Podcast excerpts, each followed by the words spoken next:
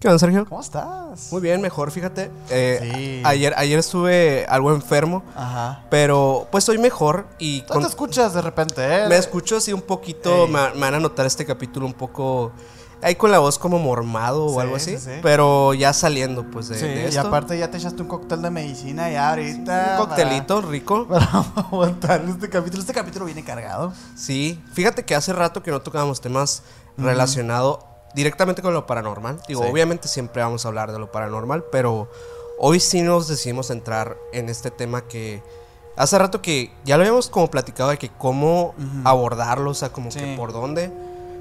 Y creo que si dimos, o sea, creo que vamos a dar con el clavo. Sí, ¿no? y te digo, este, a pesar de que es como paranormal y es un efecto que todos ya conocemos de alguna manera, no es tan paranormal como creemos, güey. O sea, no sé, a mí, a mí me, emocionó mucho este tema porque encontré información que aparte era muy buena, que qué pendejo porque dije que lo iba a agregar. iba a agregar los créditos, pero no los agregué. Pero a- hay varios estudios que relacionan el poltergeist con la psicología. Y me pareció fascinante, güey. O sea, como que una primera entrada de todo lo que hemos estado profetizando, güey. Sí. Todos los amantes del terror. De que estas cosas existen, pero todavía no tienen una. Como una. un sustento científico. Sí. Pues esta es como una entrada de que a lo mejor Y ya podemos ya ir empezando a, a- De, a ver qué de hecho, me llamó la atención porque. Fíjate que. eh, me llamó la atención que me estabas diciendo antes de grabar. Ajá. Que esta vez te, te aventaste una tesis para, Sí, para esta investigación. Digo, hay veces que me ha tocado aventarme libros o cosi- cosillas así. Este, y siempre que me pasa eso, llego como que con un montón de información. Y me- también me pasa que cuando estoy estudiando me, me empiezo como a adentrar mucho, mucho. Me aíslo Ajá. hasta del tema y sentí que hoy te pasó eso por lo que me sí, diciendo. sí me pasó, este, el- lo, lo dosifiqué de una manera para que no fuera tan denso y también para dejar espacio también para escuchar lo que traes. Pero te estaba diciendo, güey, esto parece un capítulo de leyendas legendarias, güey. O sea, Es como que traes toda una, todo una información. atrás, ¿no? Pero Sí, creo que, mira, igual Ah, siempre bueno. la dinámica de nosotros eh, está como en, en este. Sabemos cómo embonar las piezas y al final creo que si traes como un cuerpo bastante grande de información podemos complementarlo pues sin a problema. huevo, huevo. Eh, pero bueno, ya saben, antes que antes de que empe- Ah, me. Antes de empezar este capítulo, nos encanta que se suscriban a este canal de YouTube si les gusta nuestro contenido y si estás en Spotify, no olvides suscribirte también por allá. Estamos en todas las redes sociales con emisiones podcast y hace rato que no damos mucho hincapié en que se unan al- a, los miembros del canal aquí en nuestro canal de YouTube si quieren contenido exclusivo cada semana de 30 minutos o más. eh, pues les, recom- les recomendamos mucho que vayan para allá también. Sí. Digo, no es tan costoso y, y la verdad vale mucho la pena porque... Vale mucho la pena. La gente que está adentro, este, que muchas gracias a las personas Sí, que están sí, sí. adentro, los miembros del canal, nos han dado muy buen feedback acerca del, del- de los exclusivos. Pero también hay que decir que es gratis suscribirse a nuestro, a nuestro canal, es, es gratis dar like y siempre lo va a hacer. Sí, el, el like la verdad que, aparte que es lo más Sí, fácil, güey. ayuda mucho, mucho a los capítulos. Ustedes no lo saben, pero ayuda Sí, muchísimo. güey. hay veces que hay semanas para nosotros que no son tan buenas como otras, digo, eh, tenemos semanas difíciles. Es, es un canal en crecimiento y, y la verdad es que ahorita cada like, cada suscripción cuenta mucho, mucho para nosotros. Y siempre lo va a contar, ¿no? Siempre Ajá. hemos sido muy agradecidos con eso. Pero sí, queremos recordarles eso, que, que su apoyo es súper importante. Eh, a mí me pueden seguir como Minor Cordón en Instagram. A mí como Castillón Sergio en Instagram y atrás en los controles tenemos al buen Mike. Al buen Mike, al buen buen- Mike aquí, buen que hace transmisiones en Twitch. Igual aquí vamos a estar dejando sus redes. Ajá. Este También, pues quiero eh, volver a invitar a la gente al nuevo contenido que está haciendo Ana Sayas, también parte de Misiones Podcast, que tiene su propio canal donde está presentando casos de misterio, paranormales, desaparecidos, etcétera. Digo, hay mucho, mucho contenido que, que está ahorita creando. Eh, y la verdad es que, pues, gracias por el apoyo que, que están dando por allá también, porque sí se nota, sí se nota, la fuerza güey. de esta comunidad. Qué macizo, muchas Así gracias. que, pues nada, vayan a apoyarla. Aquí vamos a dejar sus redes también para que vayan a checarla. Eh, pero bueno, vamos a empezar. Pero bueno, mira, ya hemos tenido esta, esta plática de los poltergeist antes. de, en, en capítulos muy, muy antiguos eh, le dimos un poquito al tema. Fue razón también por la que no nos atrevíamos como a volver a sacar porque, pues, ¿qué vamos a decir? El- La entidad de, de, de Enfield, ¿es, Eh, ¿no? Ajá, el poltergeist de El Enfield. poltergeist de Enfield, de Amityville, todos estos que son como El los caso casos, del ente. los casos gigantescos, ¿no? Que vienen en relación al poltergeist, como que no, no nos gustaba tanto. Que, que pues eh, ahí están eh, en todas Sí. partes, todos los, todos los podcasts lo han hablado, pero este lo digo porque es importante empezar también con las definiciones, pues, ¿no? El poltergeist es, es una definición eh, alemana, que ya también lo hemos dicho antes, pues, ¿no? Que viene del alemán este polter y, y geist, que es golpear, espíritu, ¿no? Ujú. Entonces como que es más o menos la etimología de la- del, del fenómeno. Sí. Dice que algunos casos de poltergeist no han sido cabalmente explicados y podrían implicar la presencia de inteligencias desencarnadas, o sea, de temas paranormales. Pero en otros casos, el fenómeno parece ser ocasionado por la psicoquinesis y la inconsciencia de una persona, güey. Ok, sí. Entonces, cosa que ya hemos platicado. cosa que ya hemos De hecho, platicado. en teoría Ajá. siempre lo hemos hablado así. Sí. Siempre hemos pensado, digo, un pun- una postura nuestra ante este fenómeno directamente es que en muchos casos podría tratarse de, de la misma persona que, que está siendo supuestamente víctima de esto. Sí, y, y es que a mí me llamó mucho la atención porque yo traigo un caso que ahorita te voy a contar que, que está impresionante y que dices tú, la neta no tiene mucho sentido esta explicación del, del fenómeno este, ocasionado por la psicoquinesis. Sin embargo, sí, güey. O sea, sí, tiene, su, sí tiene su lógica. Y, y digo, no vamos a tratar aquí de, de desenmascarar todos los fenómenos de poltergeist que hay, y que va a haber y que ha habido y que y todo. Pero es una explicación que puede dar entrada pues a muchas eh, conjeturas y teorías, pues, ¿no? Sí. Pero a ver, dime tú primero qué traes, güey, porque ahorita me voy a clavar y no te voy a dejar hablar. No, mira, eh, yo creo que está bien. Está bien que, que entremos duro porque creo que los temas que traigo eh, se van a relacionar más bien con lo que vamos a platicar. O sea, em, tengo como ciertas vertientes o, o directamente como conceptos. De cosas que se suelen re- relacionar con los poltergeist. Mm. Eh, tanto hablando como de fantasmas como tal, como entidades, como de hablar de las psicofonías y este tipo de cosas, que son cosas que vamos a tocar hoy. O sea, vamos, vamos a hablar un, un poco de, de como lo que pasa en estos casos. Es, es muy interesante, güey, porque sí es cierto. eh, digo, de lo- todo lo que leí ahora, sí hay alucinaciones, güey, sí hay este, apariciones corpóreas, sí hay de todo relacionado al poltergeist. O sea, realmente no es que sean fenómenos diferentes. No, no, no. Es como a lo mejor un, un fenómeno general que crea diferentes como síntomas, a lo mejor. Sí.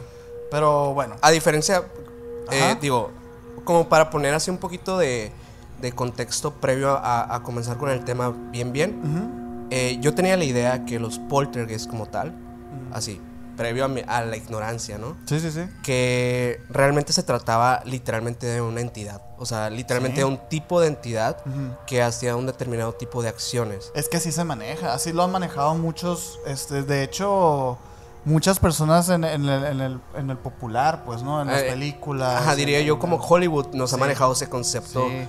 Eh, siempre, ¿no? Lo han por eso- marcado mucho y, y es muy curioso porque al ser este un fenómeno que pasa dentro de nuestras cabezas y de nuestras mentes, el estar viendo ese tipo de cosas plasmadas este, en, en- en- en el espectáculo, la entre- en el entretenimiento, suele provocarlas después. Es como algo como una tulpa, a lo mejor un egregor, a lo mejor no sé, pero es muy, muy interesante. güey. Ujú, Pero bueno, un episodio típico puede durar desde algunas horas hasta varios meses e incluso se han informado algunos que se prolongan durante años. Que los que son durante años son los que realmente luego llegan a ser muy populares, pues, ¿no? Como los que mencionamos ahorita, de la entidad, del, del, del poltergeist de Enfield y, y estos, estos que ya tienen su película, ¿no? Sí. Pero son porque han sido por años. Pero lo que se me hizo interesante es que se puede, puede ser por horas nada más. O sea, tú puedes tener un episodio eh, de todo lo que te voy a platicar ahorita, un episodio de horas. O sea, puede que en un momento, trum, truene algo y, en, Y a pasar algo. algo. Ajá. Ajá. Entonces, eso podría explicar muchas veces historias que nos mandan en donde se prenden las teles, se prenden los abanicos, se abren las puertas y, y, y- y no quiere decir que realmente exista algo. Yo me acuerdo de una historia tuya que yo la relacioné mucho con esto ujú. y que fíjate que dentro de toda la ignorancia que también había en ese momento, este, ya empieza a tener un poquito más de claridad. Esta historia en donde, en tú estás trabajando con, con una amiga tuya en un, en un estudio así y de repente como que se abre una puerta. Sí, sí, sí. ¿Te acuerdas? Justo. ajá. A ver, platícanos esa historia, güey.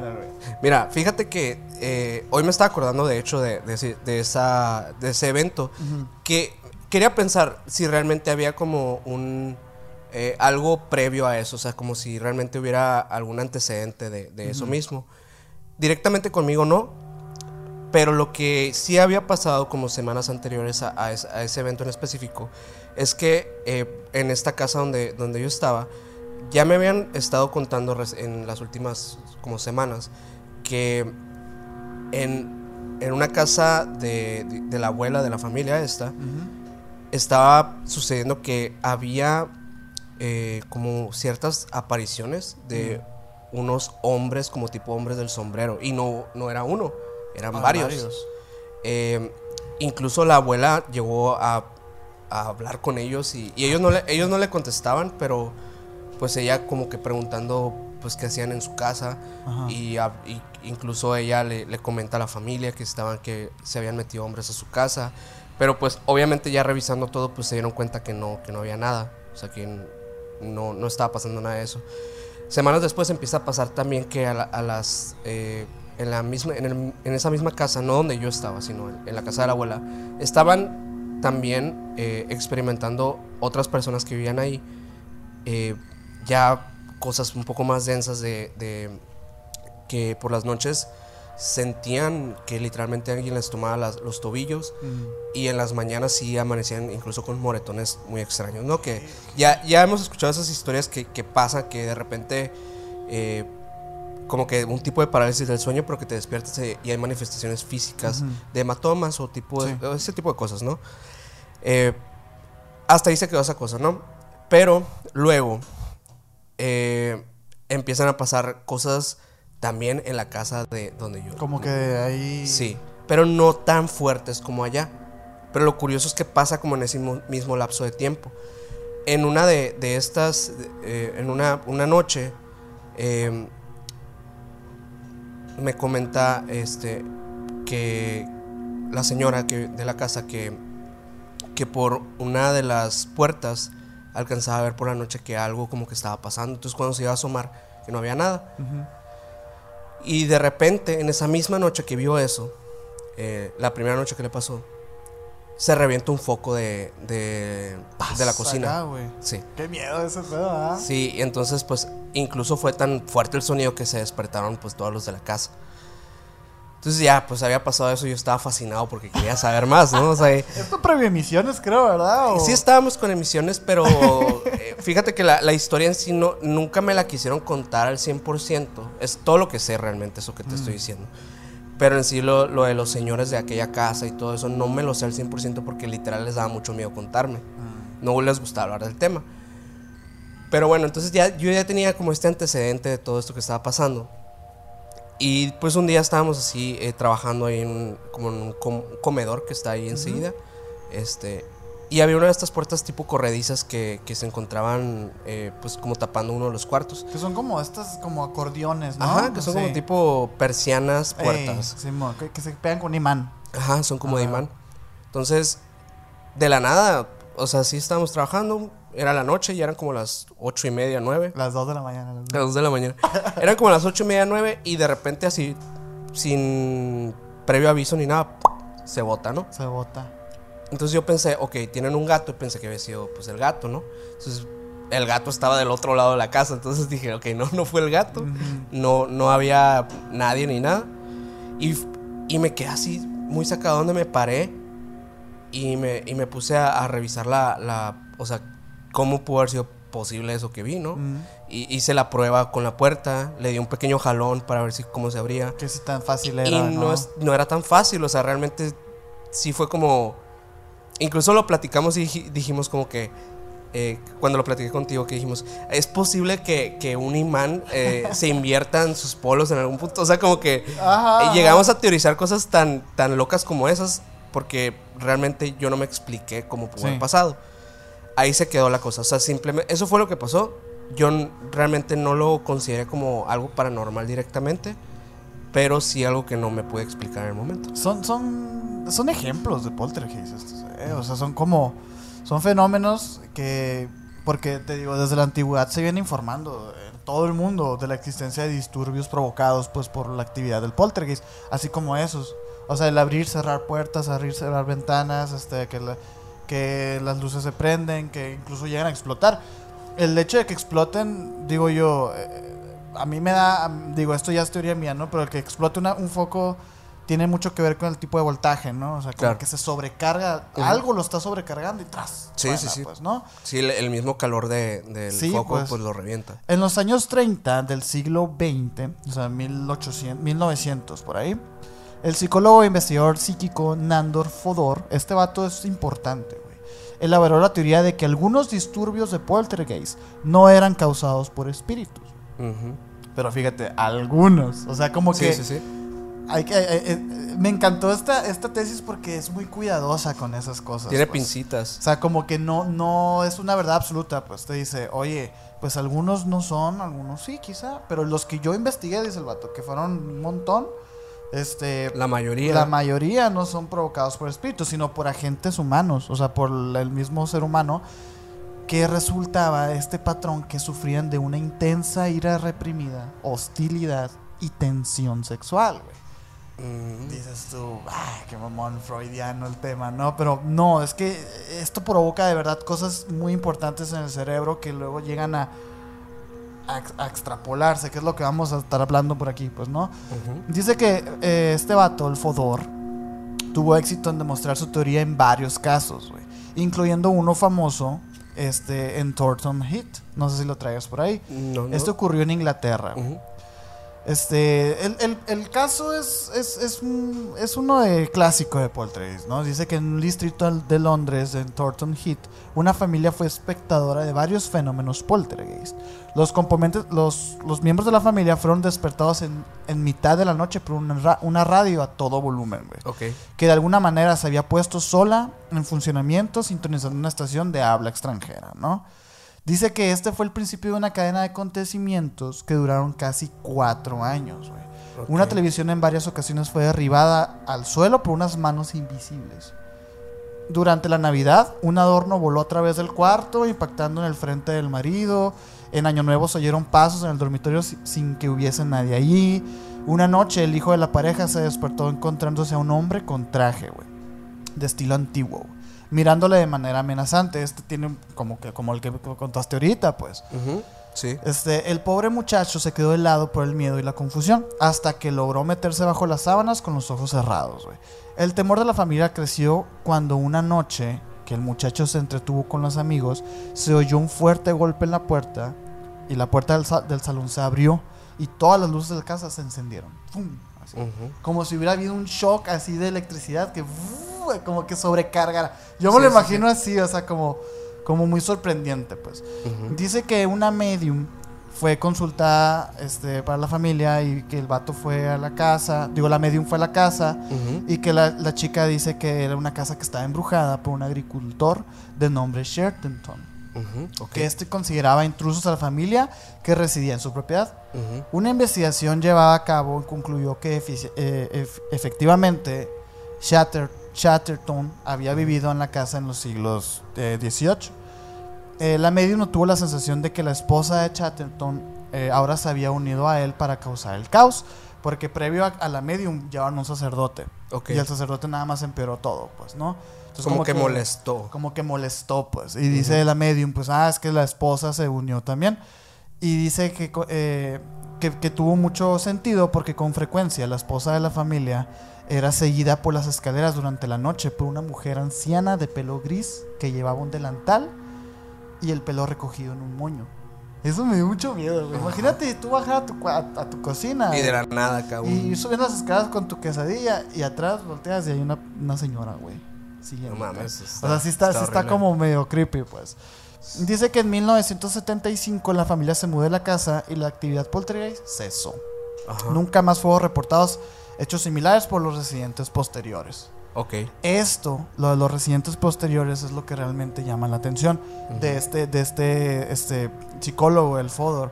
Porque el vato dice, pues, o sea, ¿qué onda que, que nada más a esta familia los afectó? Pues, entonces, con el, con el paso del- de este podcast, van a entender por qué fue que a lo mejor pudo ser eh, esto, pues. Una, cade- una cadena. Es una cadena, güey. O sea, O sea que tiene mucho sentido con lo que te conté ahorita. Sí, güey. O sea, es, es el poder de la sugestión, además de hacernos sentir mucho miedo en las noches cuando vemos una película de terror o un podcast o lo que sea. Puede, si tú eres lo suficientemente fuerte o vulnerable como tú quieras verlo, Sí. puedes llegar a manifestar cosas. Entonces, si de repente están pasando cosas en tu casa provocadas por un poltergeist, provocado a lo mejor por el hijo menor que trae ira reprimida, todo esto Un poco como egregores así. eh, un poco como, como es su gestión pura, pues. O sea, y llega la medium y la medium te dice, sí, sí, sí, hay alguien aquí, y la chinga. Puta, pues te vas todavía más como en ese rollo. La familia se muda de la casa y cesa todo porque ellos piensan que allá se quedó el problema, pues.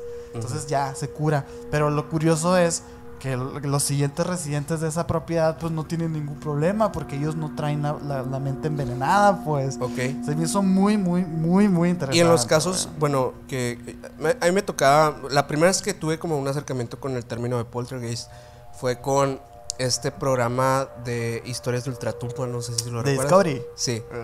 Que, que eh, pues, eh, básicamente, bu- digo, los que no lo han visto, pues era, era un programa en el que hacían como recreaciones de casos supuestamente reales, eh, donde salían los testimonios de, de las personas eh, pues que estuvieron involucradas con el caso, pero también hab- había como esta dramatización. Sí, las dramatizaciones me dan miedito, güey. Y en muchos de los casos, pues la mayoría era de, de poltergeist, eran de casas eh, embrujadas, eh, en los que estas personas pues se mudaban de, de- en algún punto se llegaron hasta mudar de casa y esta, estas manifestaciones los seguían, seguían. Hasta, el- hasta el otro punto. Y hay, y hay casos en los que todavía se hacen peores, ¿no? Sí, sí, sí. Y también la leyenda empieza a como a, a hacer crecer un poco el, el- el tema del fenómeno y la siguiente persona que se llega a mudar a esa casa, porque incluso pasaba eso en el programa que de repente, ah, esta casa ha tenido tres, cuatro dueños y todos se han ido porque tienen problemas con, con pues, actividad Fantasmas. paranormal. Pues es que es- eso ya, ya le mete un sesgo al nuevo propietario. O sea, ya a lo mejor inconscientemente, no sé, porque si hay uno que otro que dice, ah, pues no, me vale, no, no creo en eso. Pero a lo mejor sí creen, pues. ¿No? O sea, a lo mejor sí creen. Hay, hay- hubo muchas investigaciones llevadas a cabo por, por otro vato que se, que se apellidaba Roll, WG Roll, y sus colegas han intentado probar, al menos en parte, una relación entre la disfunción psicológica y la actividad poltergeist. güey. En los años 60, Roll comenzó a estudiar 116 caos- casos ocurridos a lo largo de cuatro siglos, güey, en más de 100 países, y pudo identificar la repetición de lo que el investigador acuñó como psicoquinesis espontánea recurrente, Ok. que son efectos materiales espontáneos y explicables. Que a lo mejor y, y- y- y necesitan un, un poquito acá de, de recor- de recordatorio y refrescación de estos temas.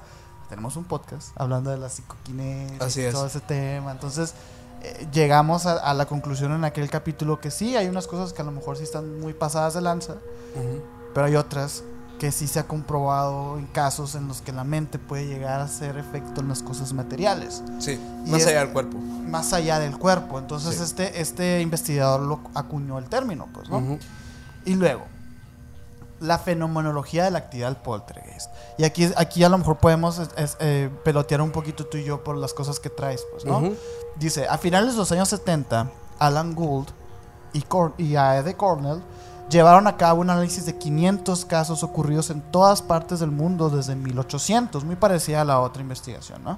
Dice, estos investigadores identificaron las 63 características generales del poltergeist. El 64% de los casos, obviamente no te voy a decir las 63 características, Sí, pero sí. te voy a decir los que tienen más porcentaje, ¿no? Ajá. El 64% de los casos habían consistido en movimientos de objetos pequeños, Ok.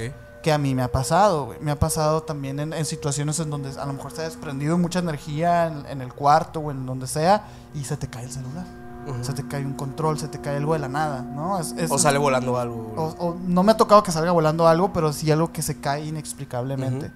Y de hecho, o sea, en- en- dentro de la investigación de estos señores, el 64% de los casos pasa eso. O sea, es como algo que sí es más fácil que pasa.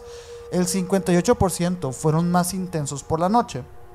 En el 48% hubo objetos golpeados, como mesas, puertas, armarios, eh, ventanas, et- etcétera, ¿no? El 36% consistía de movimiento de objeto de gran tamaño. Este ya es más interesante que la, que la cama, que la silla, que la mesa. Este, eso, eso ya, pero nada más el 36%, ¿no? El 24% duró más de un año de todo el, el fenómeno. En el 16% hubo una comunicación entre el poltergeist y el agente. Que es lo que acabas de decir ahorita con tu historia, ¿no? O sea, hubo la persona que habló con, estas, con estos seres, con estos señores. Ajá. Eso nada más pasa el 16%. Ok. En el 12% hubo abrir y cerrar de puertas y ventanas. Este se me hizo interesante que saliera tan bajito. Porque suele ser como de los más comunes, pues, que, el- que se abren o se cierran puertas. Sí, está ¿no? raro. Dice, algunos objetos victimizados por Tal la- vez por la mecánica de abrir. A lo mejor, a, a- a lo mejor hay diferentes, ajá, como... Yo siento que es como más fuerte. más Ajá, y aparte ¿no? es como el, el- el- la mecánica literal de pues de a tomar la chapa, girarla Sí. y, y lo abrir, ¿sabes? Es Eso como- ya es como mucho más fuerte. Sí, sí, sí, probablemente por eso. Dice, algunos sujetos victimizados por la actividad poltergeist reportan lesiones somáticas, como pellizcos, mordidas, golpes y hasta agresiones sexuales a las personas que las experimentan, güey. Ojo, aquí nada más estamos dando la fenomenología, no estamos diciendo todavía que es tema de la mente. O sea, aquí se está tratando el, el- el concepto poltergeist como lo que es, pues, ¿no? O sea, de- de- del tema paranormal. Y según los estudios, esos son los porcentajes más o menos que han habido de, de fenomenología que existe, pues, ¿no? Dice que entre otras las características observadas, se advierten caídas de piedras que a menudo rompen los cristales de las ventanas. Yo dije, ah, este nunca he escuchado un caso así, pero de hecho toda la tesis esta va en relación a un caso en donde pasa eso. Oh. Dice, ruidos en las puertas, las paredes o los muebles, eh, puertas, ventanas que incluso armarios bien cerrados que se abren por sí solos, objetos que son insólitamente cambiados de sitio o arrojados lejos. En ocasiones los objetos desplazados no presentan una trayectoria regular, se comportan como si alguien los transportara y a veces siguen lo- los contornos de los muebles. O sea, no es que arrojen algo, es como si algo estuviera flotando. O sea, como si algo que arrojas cambiase de dirección en medio del aire. Ok. Eso también es un, te- un- un tema ahí de la fenomenología de la actividad, pues, ¿no? Ok. Eso, no- nunca había escuchado que pasara algo así. Sí, ya sé, güey. O sea, eh, bueno, obviamente el, el- el- eh, la fuerza como invisible. De hecho, estaba viendo un video de, de como la existencia de, de los fantasmas, ¿no? Según la física, según la física cuántica. Realmente, ¿qué tan factible sería que los fantasmas existieran? O sea, físicamente. Sí, sí, sí. Y de habla... que se compondrían. de que- de Ajá, todo y dicen eso. que va, bueno, que básicamente eh, el fantasma sería como, como materia oscura, o sea, es algo muy similar, dice, no como tal, pero algo muy similar a la materia oscura, que es básicamente una fuerza que sí existe, pero que no podemos ver ni sentir tal cual, pero sí existe y, y- y realmente contiene una fuerza, pues. Una fuerza que, que no es medible o cuantificable tan fácilmente como la fuerza humana o como la gravedad, como muchas cosas que ya sabemos que existen. Entonces pienso que ese tipo de cosas como, como que esas fuerzas que, que lanzan objetos por el aire es como que qué tipo de fuerza estará lanzando ese objeto por el aire. O sea, Aquí hay unas teorías, al finalizar las voy a decir, pero Ajá. hay teorías que pueden explicar eso. Y, y- y de hecho sí va en relación un poco con la física cuántica. Digo, estos investigadores son del 70-80, entonces no estaba tan avanzado todo el tema física cuántica, pero sí tiene su sustento que como que tiene lógica. ¿Y tú qué, qué más fenomenología traes del poltergeist? ¿O qué otros ejemplos? Mira, me- básicamente eh, yo también me quise centrar un poquito en, en lo que es en sí lo que se piensa el poltergeist, ¿no? Que es apariciones de, de fantasmas como tal.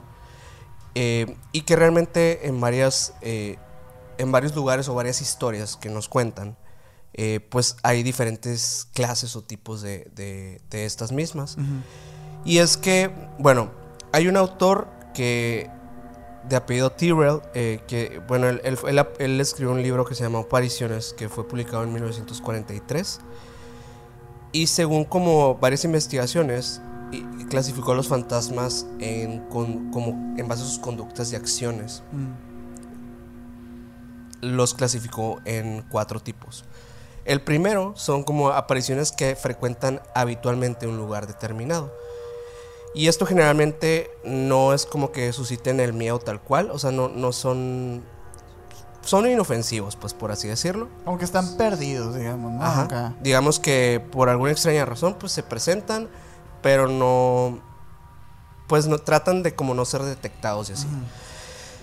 Igual la gente los llega a percibir por X o Y razón también. La otra son las apariciones post-mortem. Suelen tener eh, lugar muy poco tiempo después de la muerte de la persona, de una persona pues que, que estuviera pues relacionada con el lugar o el espacio donde se vio. Y este pues no acostumbran estar ligadas a un acontecimiento en concreto, simplemente es algo que pasa como después de la, de la muerte, como, como si quisieran ser despedidos o algo así. Sí, es que lo hemos visto un millón de veces, Sí. un millón de historias eso, ¿no? La otra eh, son las apariciones en casos críticos. Esta es la que se podría relacionar un poquito más con los poltergeists porque pues el aparecido es alguien que está viviendo una experiencia importante. A menudo desconocida por el testigo de la aparición. O sea, como en el caso de, de muchos de los, de los testigos de, de estas historias, ¿no? Como un accidente, una enfermedad o, por supuesto, pues la muerte trágica, ¿no? y se muestra ante una persona o personas simultáneamente a esa experiencia, no después de que estas personas pues no, no lo hayan visto antes, ¿no? La aparición inducida sería el cuarto tipo. Eh, pues en esos casos el fantasma es citado, o sea, literalmente puede ser a través de una- un tablero Ouija. Ya como una evocación Ajá. y todo eso. a, a través de, de, pues de, una- de un medium. Eh, puede, también pues eh, puede ser como alguna experiencia con un, los famosos doppelgangers, con Mm. las experiencias de bilocación, que literalmente no, no son personas muertas, o sea, como tal, pero digamos que sí son fantasmas, pues son estas, estos entes. bestia, son como representaciones Ajá. acá. Y estas son las cuatro clasificaciones que plantea esta persona. Yo pienso que en, en los casos que más se ligan al, al fenómeno poltergeist serían, pues obviamente las apariciones en casos críticos, porque es donde eh, pues más hemos visto ah, con los casos que, que, pues, que nos ha tocado estudiar. Digo, en el caso, por ejemplo, de, de este que ya mencionamos, el, el poltergeist de Enfield, Mm. que es, pues es una historia trágica también de fondo o pues en los casos también todos los casos por ejemplo de los que se hablan de los Warren siempre hay un algo crítico Sí. un asesinato o algo así De hecho, es lo que te iba a decir. O sea, es muy raro que existan eh, historias de poltergeist de la nada. O sea, siempre, siempre cuando se llega a la investigación se preguntan los hábitos familiares, etcétera. Y resulta que muchas de las veces no es una familia feliz, güey. ¿Sabes? Ujú. O sea, o, o hay, hay muchas distracciones o mucha contaminación en el, en el, en el área, en el, en el hogar, sí que luego los investigadores agarran y encuentran esos patrones y dicen, bueno, esto tiene que estar relacionado. de alguna O sea, manera de alguna manera creo que tiene sentido o sea porque si no sería como realmente estar viviendo literalmente dos realidades simultáneas con otro tipo de seres que coexisten con nosotros pero ya no cumpliría con el con el punto de que son fantasmas serían otras cosas Exacto, exacto. O sea, se tendría que redefinir el concepto.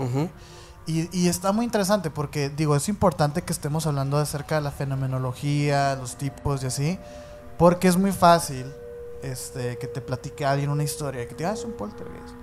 Pero nada más porque tuvo relación con que se prendió un foco o se prendió una tele o algo. No nomás son electrodomésticos. pues. Sí. O sea, e- esto va más allá. Y de, y de hecho, o sea, el siguiente punto de la tesis decía una interpretación psico- psicodinámica. La actividad poltergeist es una interpretación psicodinámica.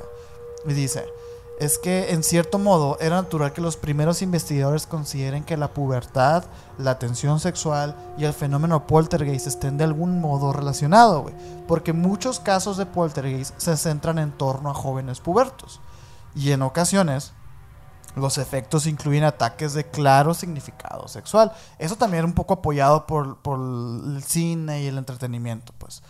Pero dice, de hecho, posteriormente, los casos de poltergeist han, han, venido extendiéndose hasta afectar casi en igual número a ambos sexos.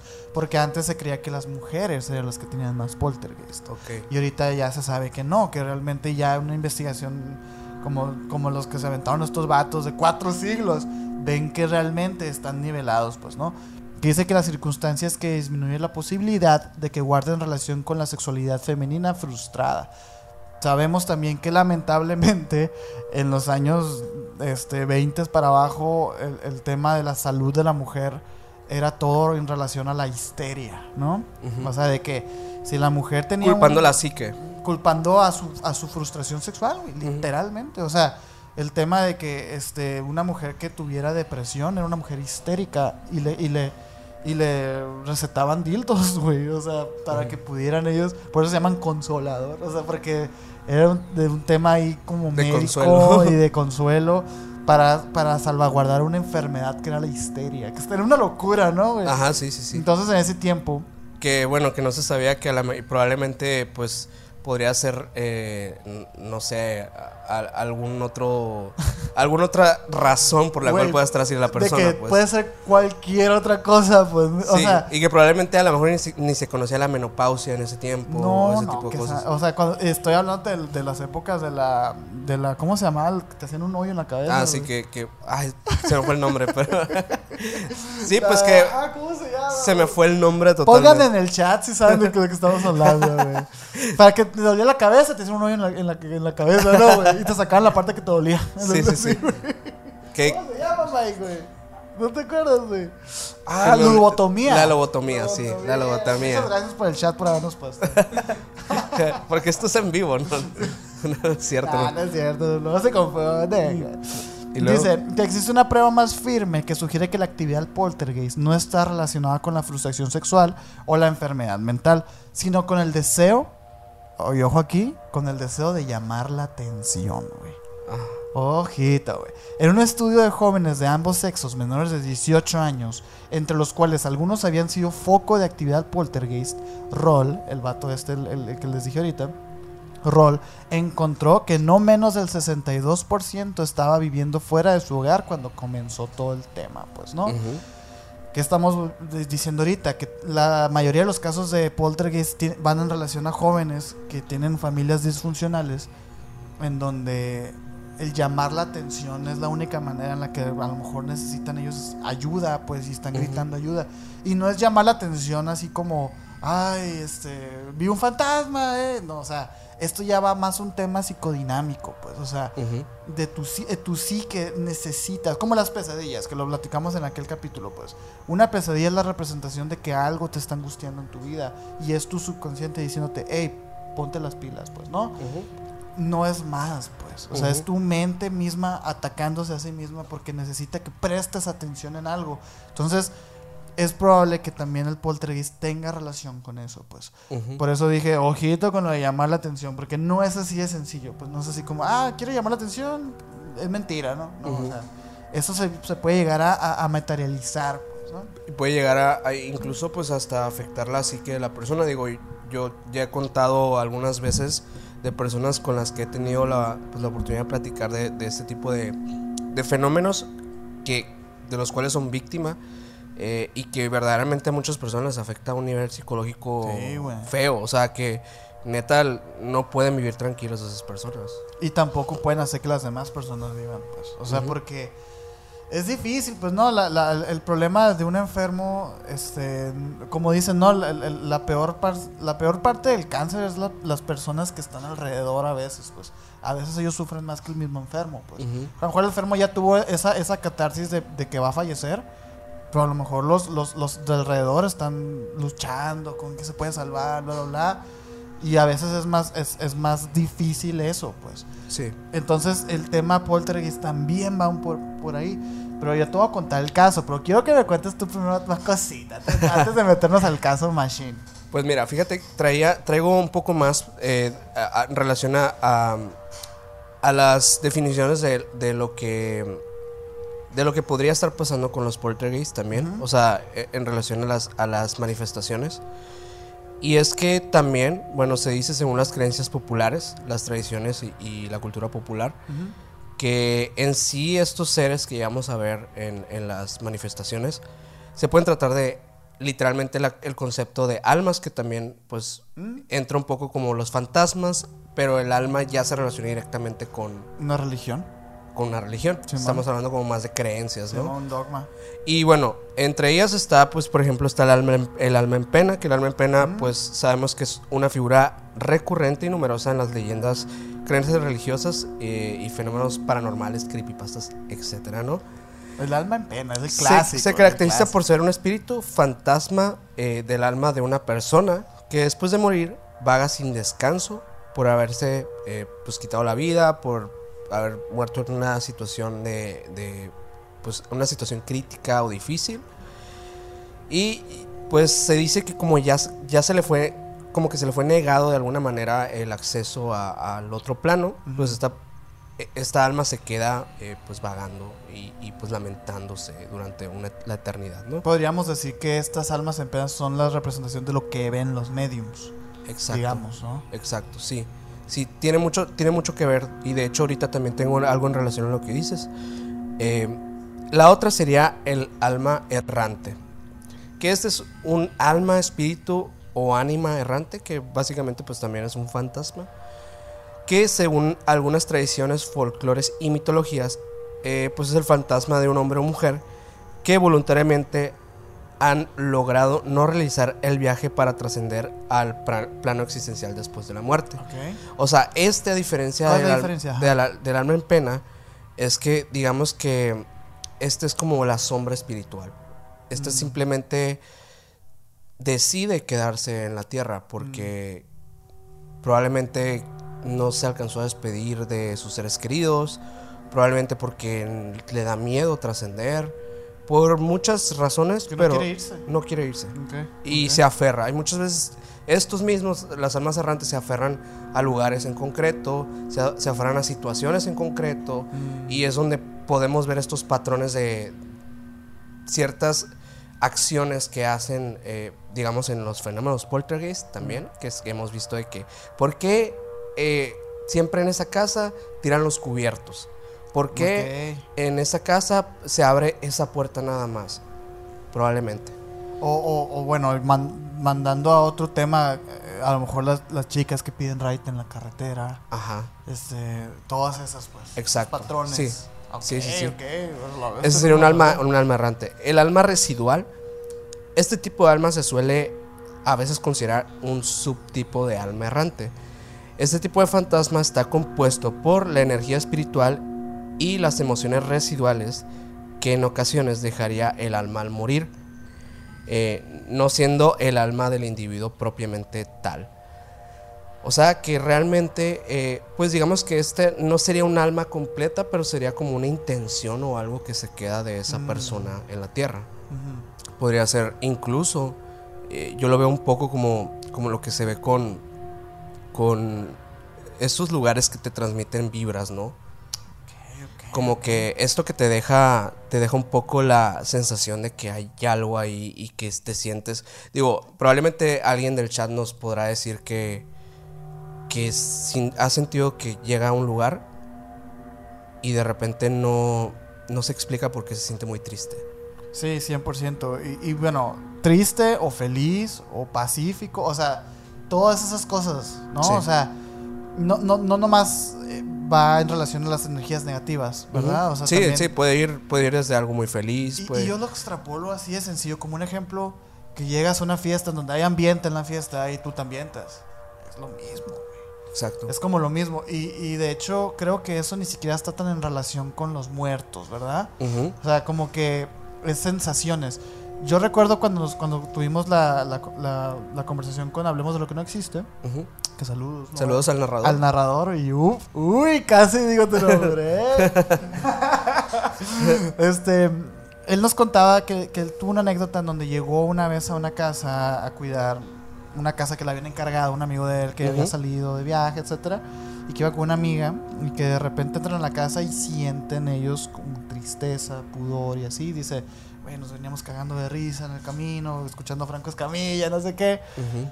Y que hacen el ejercicio de entrar y salir, entrar y salir, y, y era evidente, ¿no? El cambio de, de, de, pues de vibra, ¿no? Y ya después, con los meses, se entera de que al final su amigo que le había encargado la casa se la había dejado precisamente porque habían ido como al funeral de un pariente y un tema ahí como Ujú. familiar medio denso, en donde la, la, la- pues la vibra, está, la vibra estaba baja, ¿no? Y él usa un término que no recuerdo cómo se llamaba, pero igual pueden ir a verlo tanto en, nuestro canal como en el de él. Eh. No recuerdo, búscanlo ahí en las cuatro horas que grabo, que grabo. Pero Ocho en total. o como ocho en total. Pero una de esas historias me llamó la atención y yo creo que es eso que estás diciendo. ¿no? O sea, un. Probablemente, probablemente yo, yo, yo sí, sí relaciono muchos eventos paranormales con, con este término del alma residual. O sea, El alma residual. sí lo veo como muy, digo, muy factible. O sea, a- al final, digo, hasta incluso tuvimos, cuando estuvimos con Antonio Zamudio que nos presentó algunas evidencias, en alguna de las, una de las tantas veces que ha estado aquí en el podcast, Sí, que pues, se vienen más, ¿eh? Se Sí, vienen sí, más. sí. Este, una de las tantas veces nos muestra eh, una investigación que hizo con, con la Agencia Mexicana este, de Investigación Paranormal, en el que una, eh, bueno, dos entidades paranormales se comunican entre ellas. Ah, la madre, cierto. Y, y bueno, eso yo, yo lo veo como... Lo veo como, a- como eso, ¿no? Como una intención. Una Creo intención que fue en el especial 100. Ajá, donde sí, creo que eso. sí. Si quieren ir a verlo, la verdad está buenísimo. Está muy Es la- el, bueno. el último invitado del especial 100, de Ujú. nuestro capítulo 100. En donde, en una casa en donde había pasado una tragedia, la niña y el abuelo se contestan en Ujú. psicofonías. Sí, No, güey, sí, sí, sí. loco. Sí, sí, sí. E- e- está muy interesante porque creo que en- en- encaja con muchas cosas esto. Ujú. Pero bueno, el otro es el alma mensajera. Este correspondería a un alma que se le ha permitido volver del más allá y aparecer en el mundo de los vivos con el objetivo de despedirse o entregar un mensaje a los vivos. Ujú. Este, pues ya sabemos. Yo lo veo, sabes, más en sueños. Este. Ok. Lo, lo- lo he visto, bueno, en las historias que por lo menos me ha tocado escuchar a mí, creo que lo he visto más en, en ese tema. Mm. Pero Sí, sí, es cierto. pues, básicamente, según las creencias populares, estas serían como las almas más comunes. Que yo hecho, creo que. Sí, sí son. Sí, 100%. sí, sí, y se. Y se como que me, me hace entender también un poco de, de dónde viene todo, ¿sabes? O sea, de, de dónde puede venir un poquito eh, etimológicamente eh, todo el concepto construido del poltergeist.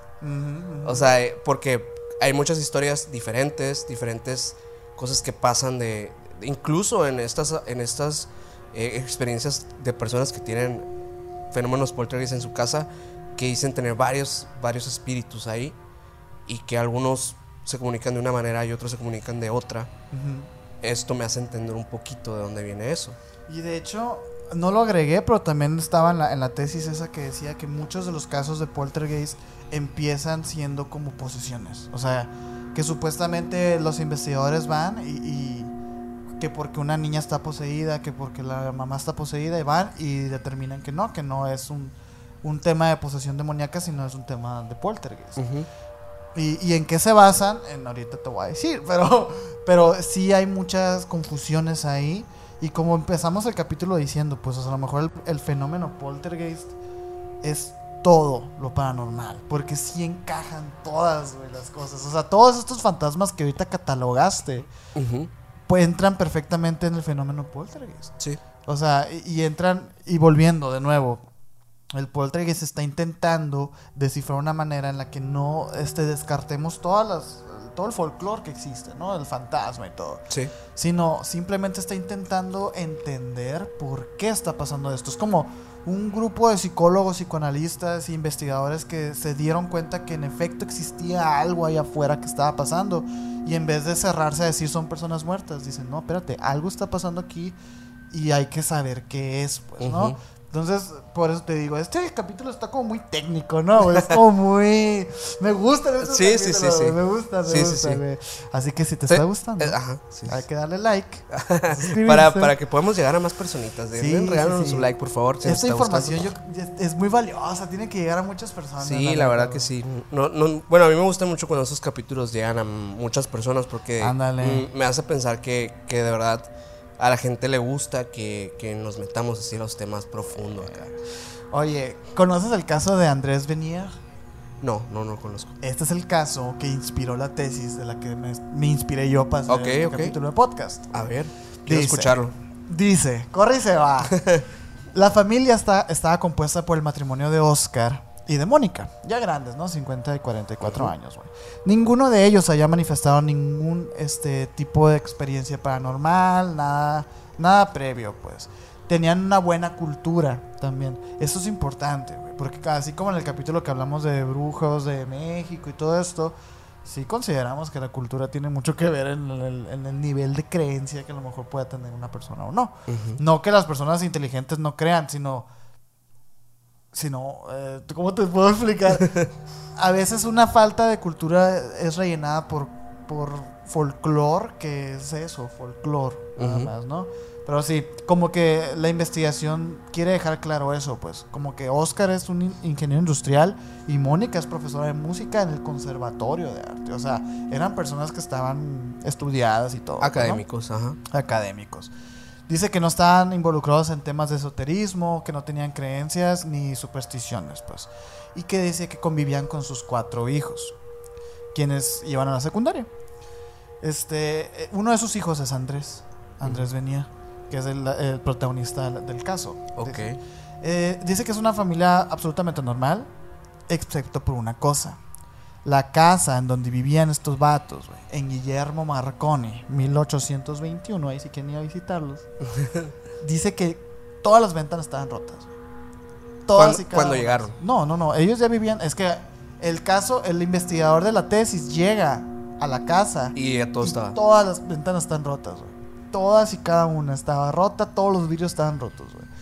Eh, dice que toda la familia, incluso el comisionario que se hizo presente en la casa cuando llegó el investigador, familiares y vecinos lo atribuyen a, a cierto poder que tenía Andrés de 18 años en ese entonces. Dice, un total de 16 policías apostados en torno a la casa, o sea, haciendo como eh, ruta, eh, ¿cómo se dice? Recorrido, este, Ajá, patrullaban por ahí. Ajá, patrullaje o. Eh, Simón, eh, alrededor de la casa, a plena luz de día, no pudo identificar quién estaba arrojando las piedras que estaban quebrando los vidrios. Porque los vidrios estaban rotos, pero estaban rotos de una manera en la que no estalló el vidrio, sino como que la piedra pasó limpia y estaba el hoyito. pues. Ah, ok. Entonces estaban un montón de hoyitos en todas las ventanas, güey. Ajá. Entonces, eh, 16 policías no pudieron saber qué es lo que estaba pasando. Y se lo atribuían al poder de Andrés, que decían, ¿no?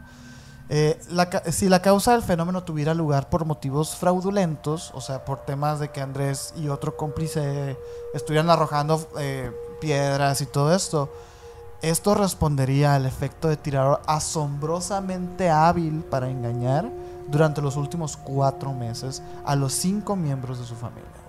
O sea, cuando llegó este investigador ya, ya había, ya había cuatro meses en los que ya estaba pasando eso, pues, ¿no? Dice que todo comenzó la noche del 25 de febrero con una piedra que rompió el vidrio.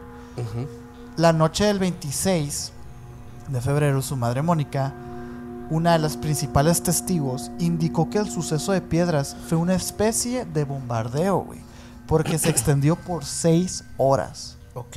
Al otro día, el suceso duró aproximadamente 10 horas más, güey. Y luego continuaron por intervalos irregulares, pero con más intensidad.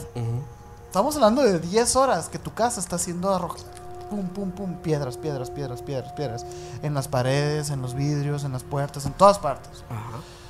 Eh, en su intento de buscar una explicación racional a estos fenómenos, Mónica sostiene que al principio ella y su familia pensaron que alguien lanzaba las piedras, hasta que la policía y el comisionario local, después de tres días de observación, descartaron esta hipótesis a causa de raros trayectos con que se desplazaban, que es lo que te estaba diciendo ahorita.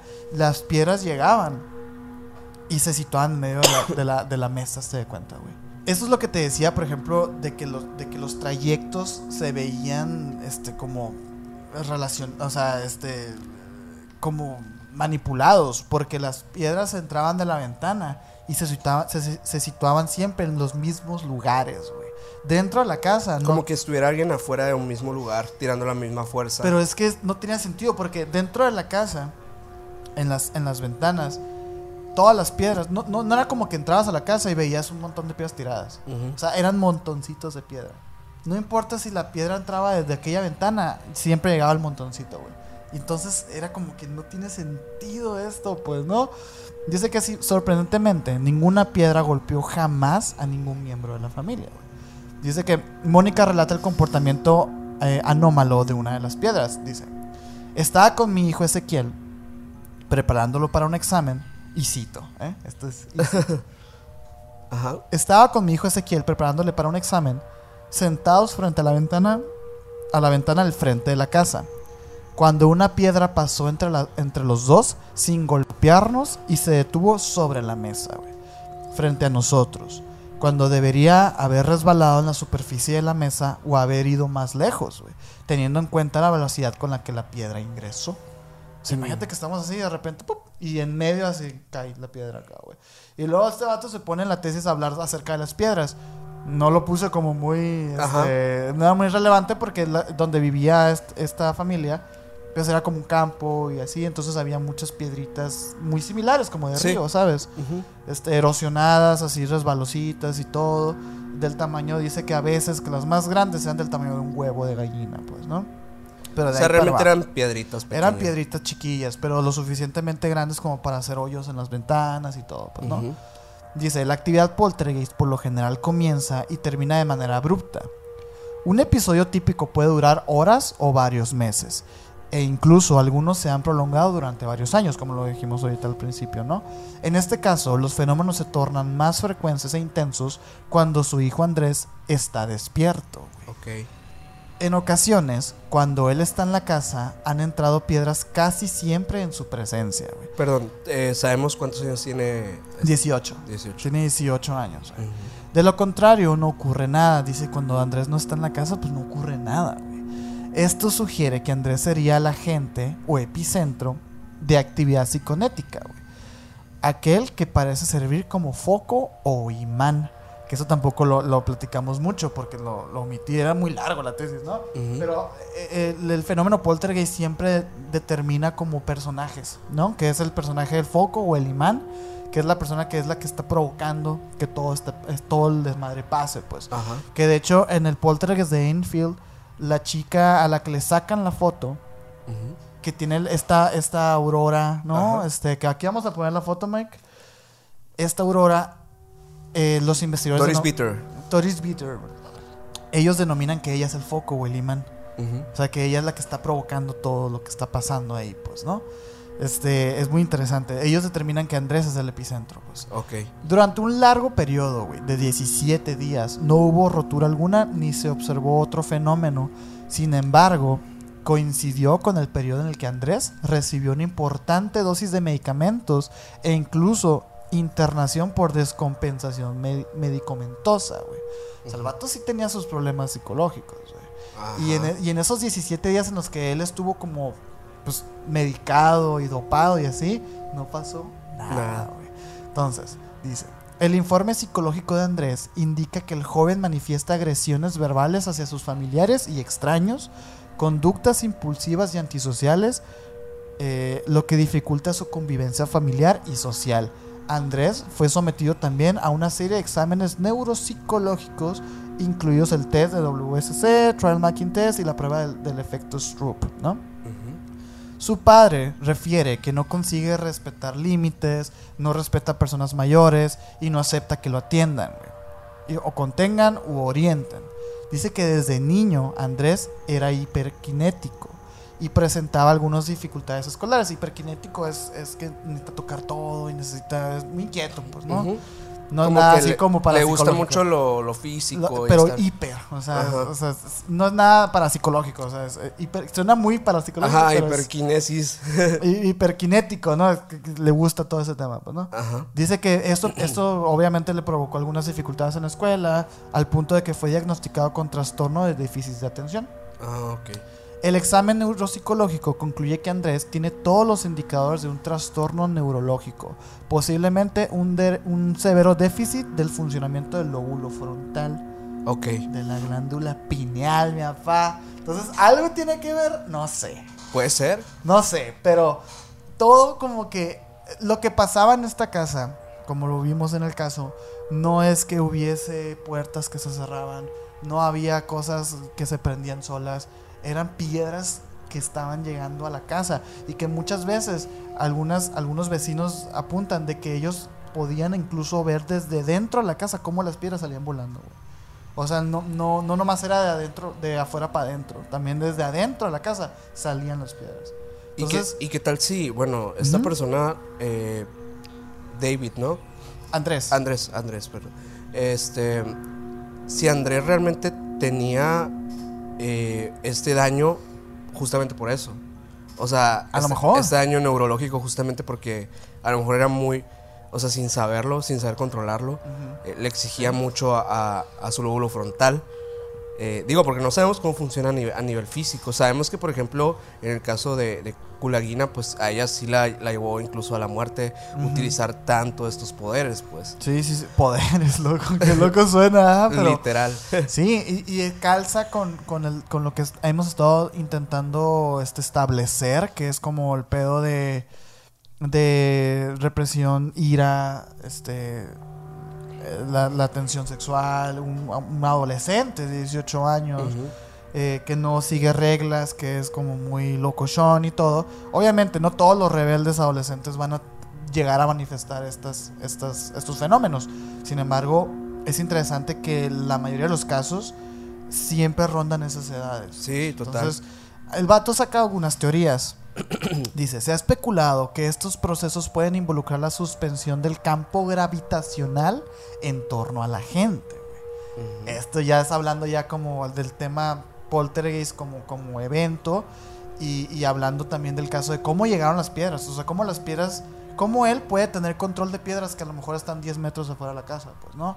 Dice, eh, y, y el vato dice, pues, que son procesos que involucran la suspensión del campo gravitacional. Fíjate esa mamá. Y aquí lo apunto otra vez a la historia que nos contaste tú de la, de la, de la puerta. O sea, es- es- los campos gravitación magnéticos ah, fungen a los polos y es como que de alguna manera ¡pum! se voltearon, güey. Entonces dice, recién ahora estamos comprendiendo el medio electromagnético que llena el espacio e interactúa con la gravedad y la inercia.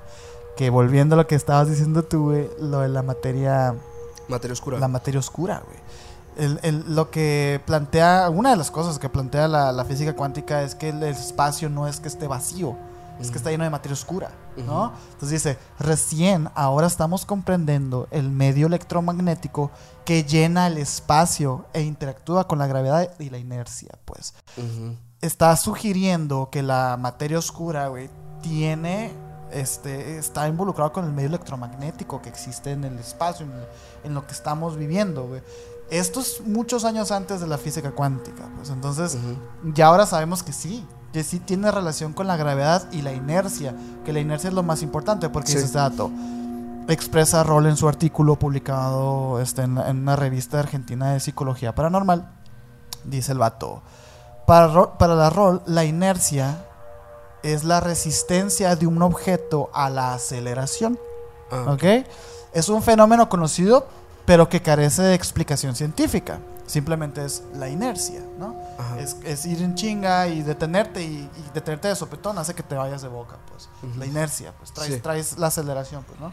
Dice, suponga usted que está parado dentro de un tren y si el tren deja la plataforma de un tirón, usted puede caerse al piso. Ajá. Y la pregunta es, ¿cuál es la fuerza que no parece venir de ninguna parte? La inercia. Entonces, volviendo a casos famosos de poltergeist, personas que salen volando, güey, personas que flotan, cosas que salen volando, es inercia.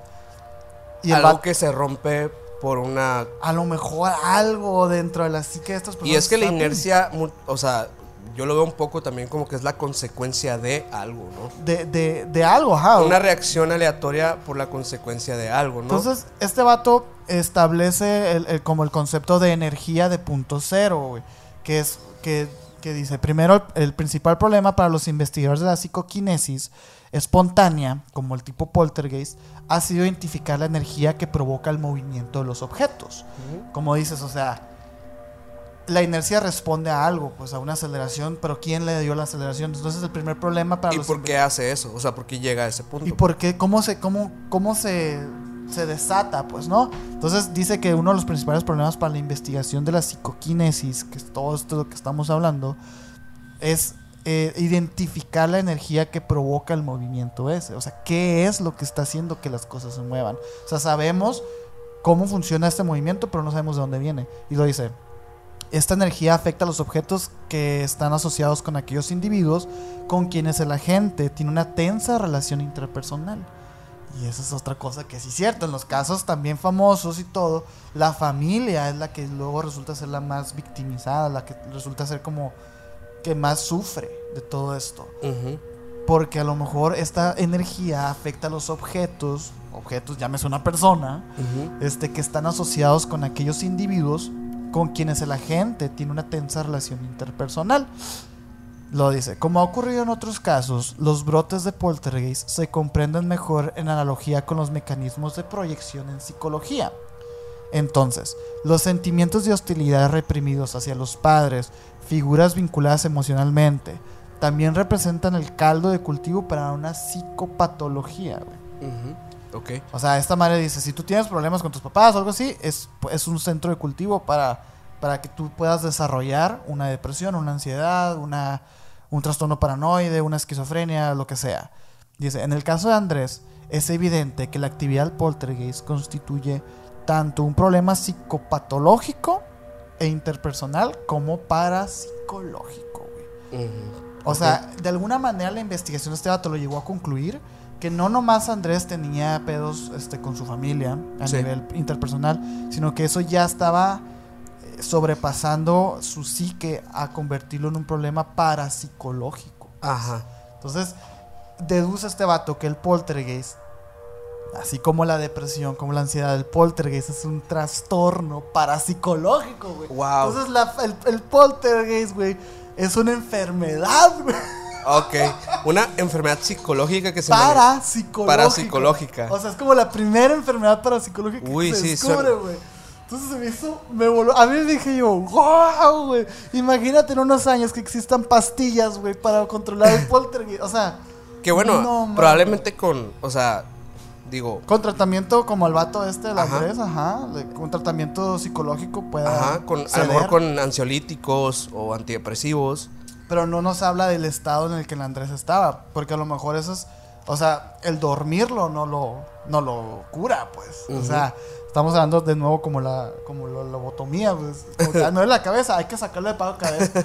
No, o sea, digo, es un principio nada más. Me llamó mucho la atención porque. Nunca había escuchado algo así. O sea, Sí. y creo que nunca, nunca. Bueno, para empezar, ni siquiera había visto el poltergeist como lo estamos viendo hoy. No mames, yo tampoco. O sea, yo lo veo ahora como.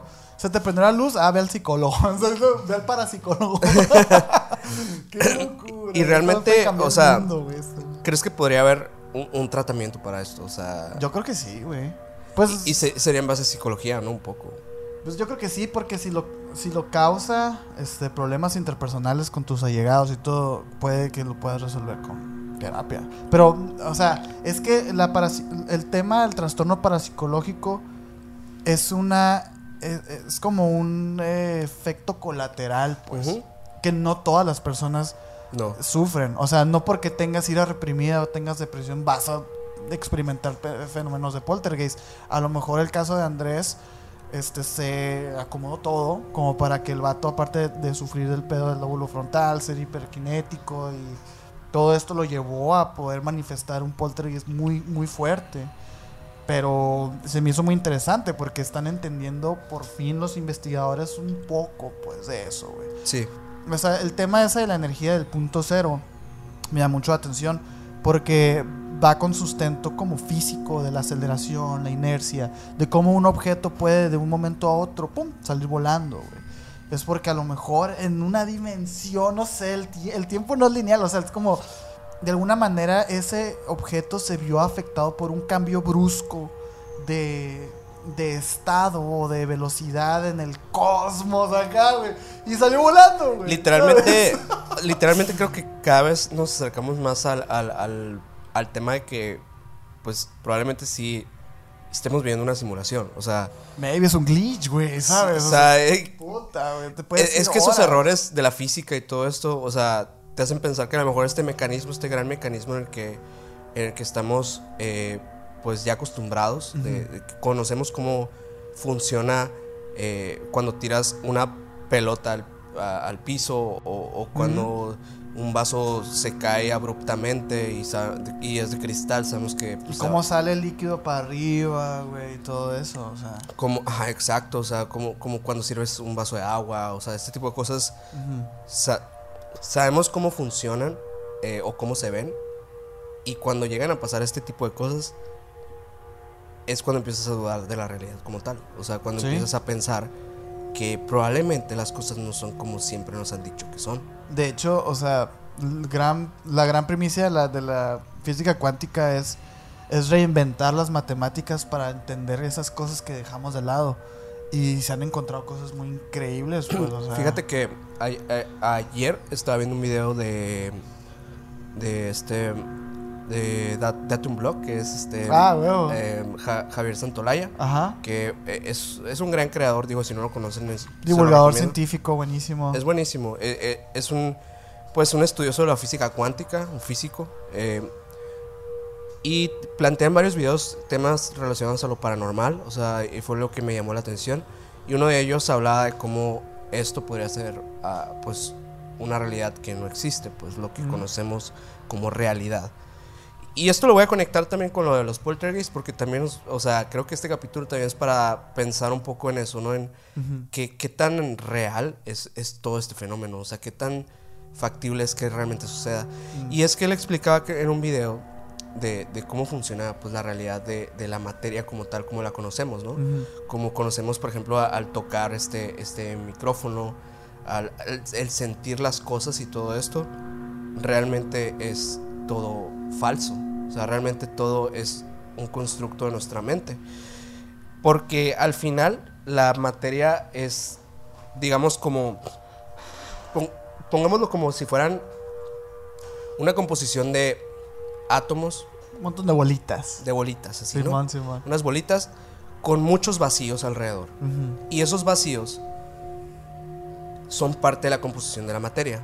A la, a la vez que estas bolitas también. Ujú. que es- así para que lo visualicen más o menos. A mí se hace como lo más fácil de, de explicar es como un mantel que se moja y abajo cae el agua. ¿Por dónde está pasando esa agua? Por esos, con, por esos pequeños saltos. Esas pequeñas cosillas. Pero lo que voy con esto es que realmente este vacío es también para nuestra mente algo reinterpretable. Ese, ese vacío tiene que ser rellenado, ¿sabes?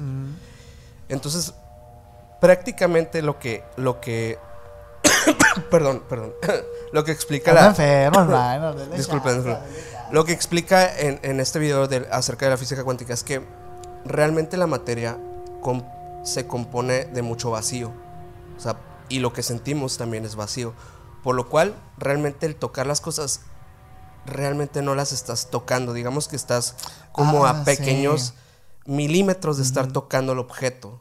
Sí, sí, sí. El estar cargando algo realmente es como si estuviera pe- ligeramente flotando. Realmente no hay un contacto. No hay un contacto. un- Hay algo muy pequeño en lo que realmente nuestro cerebro reinterpreta ese tacto. pues. Sí. Y entonces ahí cuando te das cuenta que, ok, entonces es físicamente imposible que todos, sin, o sea, veamos la realidad de la misma manera. Por más que sea tangible, por más que yo, yo agarre este vaso y lo sienta, yo no sé cómo tú sientes este vaso. 100%, güey. Sí, sí, sí, sí, sí. Y, sí. y eso, digo, a mí me voló la cabeza. di- Dije, entonces, probablemente, o sea, el tema de, de los, de los fantasmas y todo esto, y digo, que la gente literalmente ha, ha- ha sido eh, testigo de, de esas evidencias, ¿no? Gente de- del chat incluso que, que nos ha contado sus historias.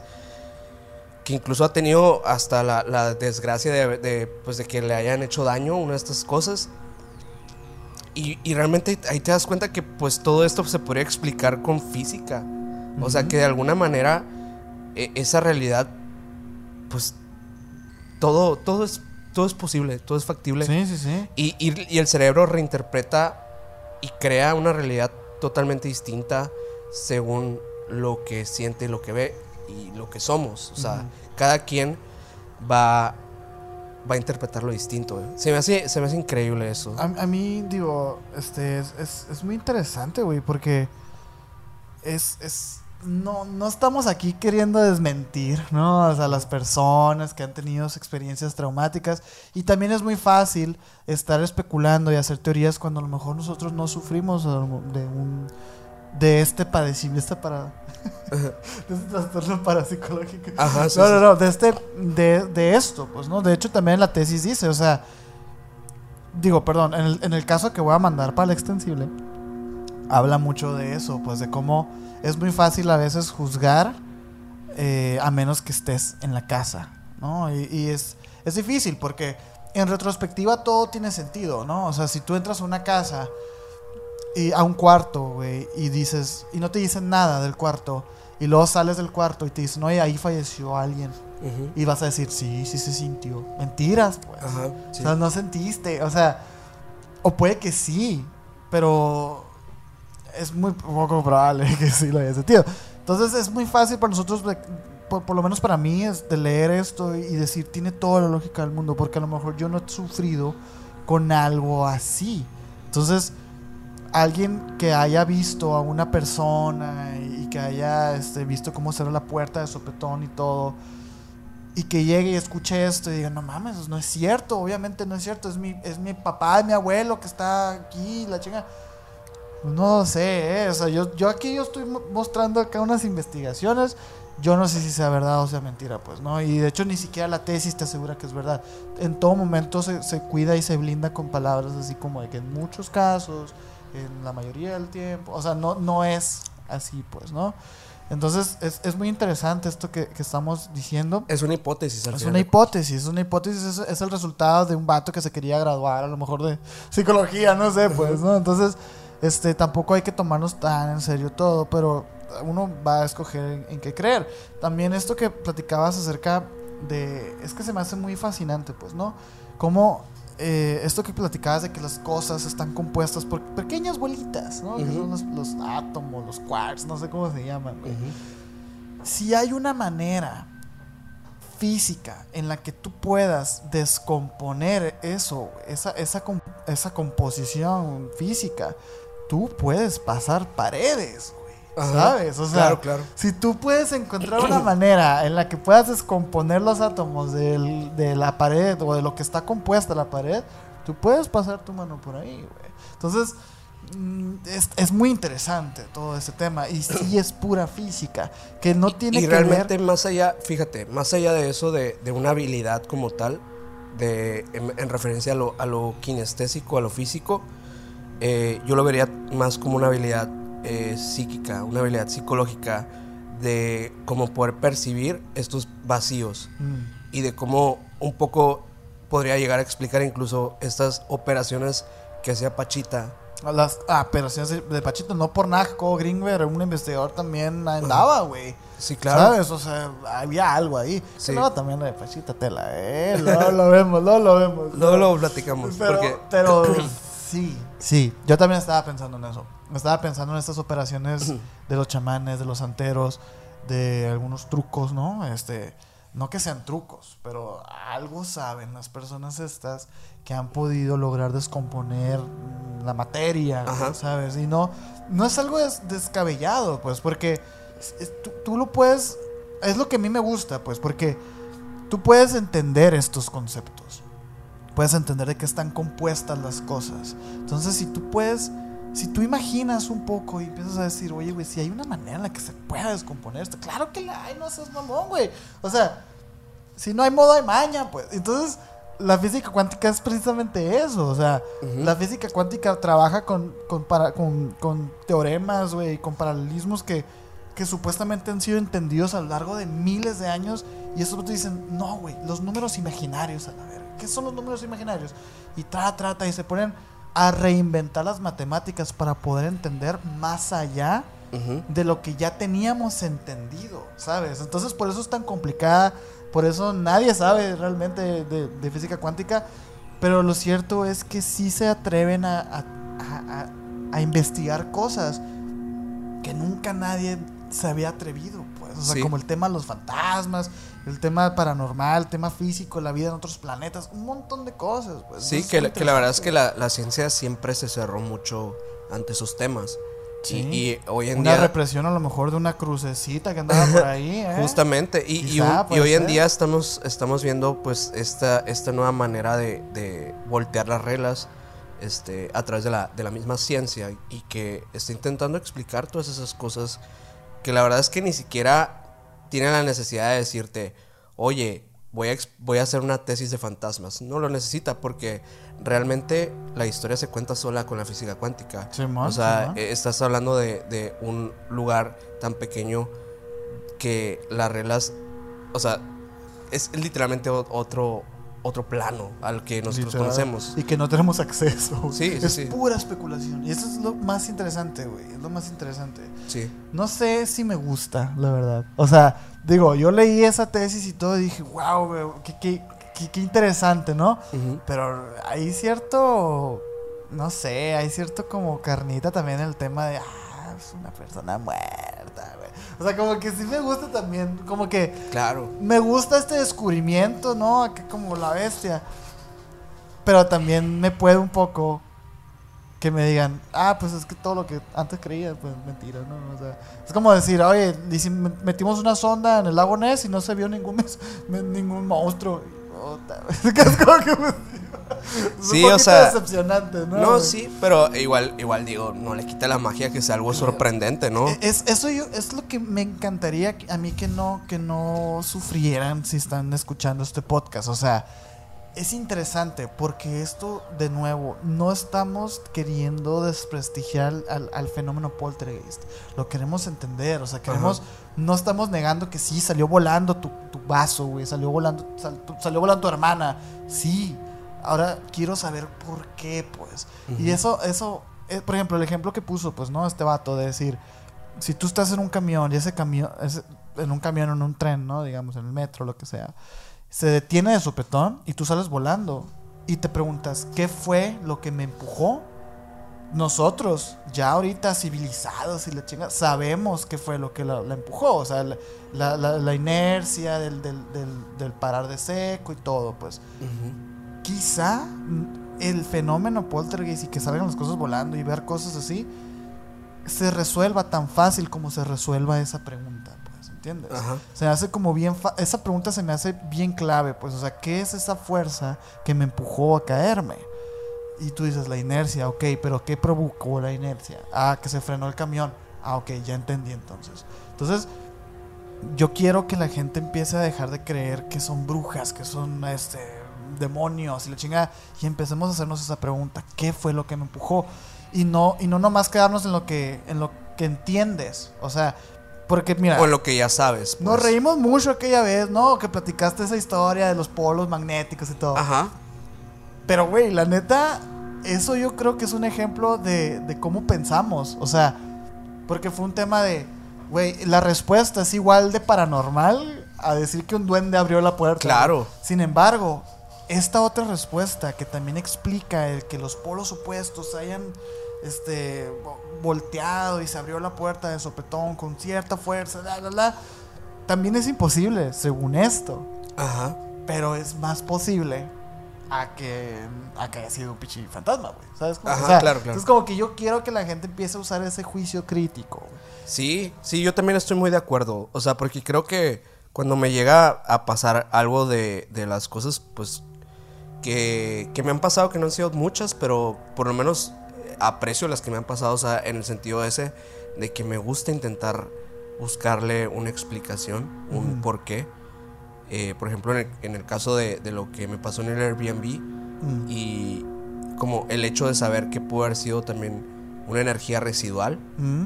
eh, a mí me cobra mucho sentido. O sea, Ajá. me cobra mucho sentido porque, digamos, un lugar donde yo veo a una mujer eh, acostada cuando realmente no hay nadie ahí. Eh, pero también estamos hablando de un lugar donde lo rentan bastante para que gente vaya a dormir ahí. Obviamente se carga, obviamente lo que sea, pues, ¿no? Puede pasar mucho, mucho de esta, de esta energía de la que estamos platicando el día de hoy con los casos de poltergeist, que nosotros mismos somos emisores de esta... Agentes, ¿no? Dicen. Emisorios, somos emisarios. Somos emisarios de Emisiones Podcast. Eh, Yo quiero que pase eso, güey. Que tu, que tu, tu raciocinio se amplíe. Porque dices tú, quiero explicarlo. Y dices tú, una persona a lo mejor que no, que no sepa esto que estamos diciendo va a decir de que, ah, pues vi mal, ¿no? O sea, vi mal porque no puede ser. Y ahora que sabes esto, dices, oye, pues a lo mejor fue una energía residual. O sea, ya lo pones en, la, en, la, en, las, en las opciones, güey. Claro, claro. Porque eso es tener un juicio, es un juicio, o sea, es tener un juicio, un, valo- un valor acá de... No sé, a mí me apasiona este tema, güey. Sí, sí. Me encanta, me Sí, sí, encanta, sí. De hecho, fíjate que traía, traigo, traigo el tema, eh, un tema que, que pensaba tocar hoy, eh, pero creo que lo voy a dejar para otro capítulo que me gustaría hacer. Ok. eh, porque creo que es un tema que es bastante amplio y se relaciona directamente con, con este tema. Lo, lo te lo voy a- o sea, ahorita terminando te, te voy a decir cuál es. Ok, ok. Pero, pues... ya ni siquiera los miembros tú ya, ¿no? No, no, O sea, tú ya mandas miembros y aparte dice, otra cosa que no van a poder ver. O sea, ¿qué más quieres?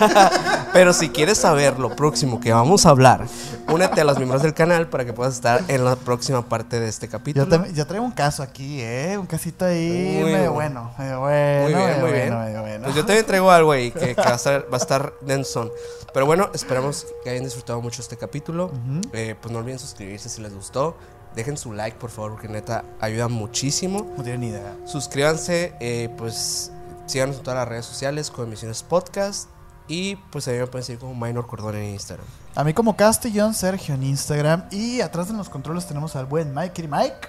Que para la gente que no lo conoce, los en, en los en vivos los miércoles, este, ahí lo pueden ver con sus recomendaciones enfermotas de películas. Así es. Este, rifándose. La, gente- la gente te ama, Mike. Nosotros también te amamos, güey. Sí, Mike, muchas gracias por estar acá. Y, Y pues nada, gracias a todos. Nos vemos en los miembros del canal con una media hora más, ya saben, fácil, aquí, bla, bla, bla, bla, bla, bla, bla. Bye.